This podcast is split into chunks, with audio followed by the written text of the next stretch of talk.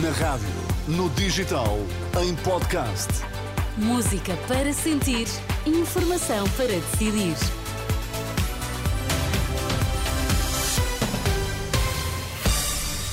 Antes do, da edição da noite, as notícias em destaque, Pedro Queiro. A greve dos trabalhadores da distribuição, mas não deverão faltar produtos que todos querem para o Natal. Nuno Melo, líder do CDS, admite que a iniciativa liberal poderá contribuir para uma maioria de direita. Não há nada a temer, as prateleiras não vão estar vazias para quem quer fazer as compras de Natal. Apesar da greve dos trabalhadores da distribuição, marcada para este fim de semana, o diretor-geral da APED, Associação Portuguesa de Empresas de Distribuição, não espera grandes perturbações. Ouvido pela Renascença, Gonçalo Lobo Xavier acredita num impacto reduzido da paralisação, mesmo em época de grande afluência às lojas. Embora eh, se reconheça a legitimidade para a luta sindical, não esperamos nenhuma perturbação significativa nas nossas operações e há um direito que assista aos sindicatos manifestarem-se nesta altura, mas uh, julgo que os uh, consumidores poderão estar uh, tranquilos quanto aos próximos dias. No entanto, respeitamos esta, esta, esta forma de luta o Sindicato dos Trabalhadores do setor de serviços que convoca a greve de amanhã e domingo está em protesto contra a falta de atualização da tabela salarial, apesar do ano que diz ter sido muito lucrativo para as empresas do setor. A Aresp espera resultados positivos para o setor da hotelaria nesta época de Natal e fim de ano. A secretária-geral da Associação da Hotelaria, Restauração e Similares diz à Renascença que, apesar de um recuo no poder de compra dos consumidores, continuam a decorrer reservas de última hora.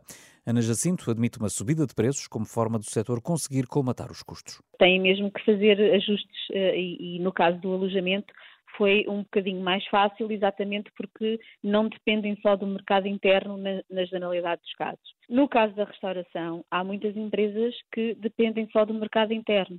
E aí é, é, muito mais complicado fazer ajustes no preço ao consumidor, porque se o aumento é muito grande, deixam de ter clientes, porque o poder de compra uh, está a diminuir. Portanto, este equilíbrio é muito difícil de se fazer. É evidente que as empresas têm que ir tentando uh, uh, acompanhar os custos operacionais que têm.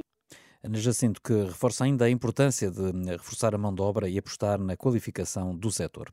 Nuno Melo recusa um entendimento com o Chega, mas admite que a iniciativa liberal poderá contribuir para uma maioria de direita depois das eleições de março. Declarações eh, feitas esta noite em entrevista à SIC Notícias. Não, essa questão está, está, está esclarecida porque ultrapassada. O, o, líder do PSD, o Dr. Luís Montenegro, disse foi claríssimo, explicando que não fará acordos com Chega. Eu acho, apesar de tudo, eu distingo, eu acredito que, que a iniciativa liberal eh, poderá ajudar nesta maioria e levar a essa estabilidade, o que não invalida o que aconteceu nos Açores. Ora, mas, mas a grande seria, diferença seria em relação mais fácil a... se a iniciativa liberal a grande... partisse já, juntamente convosco, houve essa tentativa? Sim, mas temos que respeitar aquilo que é a vontade de um partido político que tem as suas dinâmicas, tem a sua perspectiva Nesta mesma entrevista, o líder do CDS fala da coligação com o PSD, diz que será para combater oito anos de liderança de esquerda e confirma que a AD veio para ficar também para as europeias. O Presidente da República concedeu este ano dois indultos por razões humanitárias. Segundo a informação eh, publicada na página da Presidência, os dois casos correspondem aos que foram propostos pela Ministra da Justiça.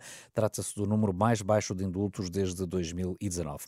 É o primeiro aumento em oito semanas. O preço dos combustíveis inverte tendência e na segunda-feira vai subir. O gasóleo deverá ficar 3 cêntimos e meio mais caro por litro, enquanto a gasolina sobe 2 cêntimos. No futebol, o Manchester City é o novo campeão do mundo de clubes, uma vitória sem contestação por 4-0 sobre os brasileiros do do Fluminense no estádio Rei Abdullah, em Jeddah, na Arábia Saudita.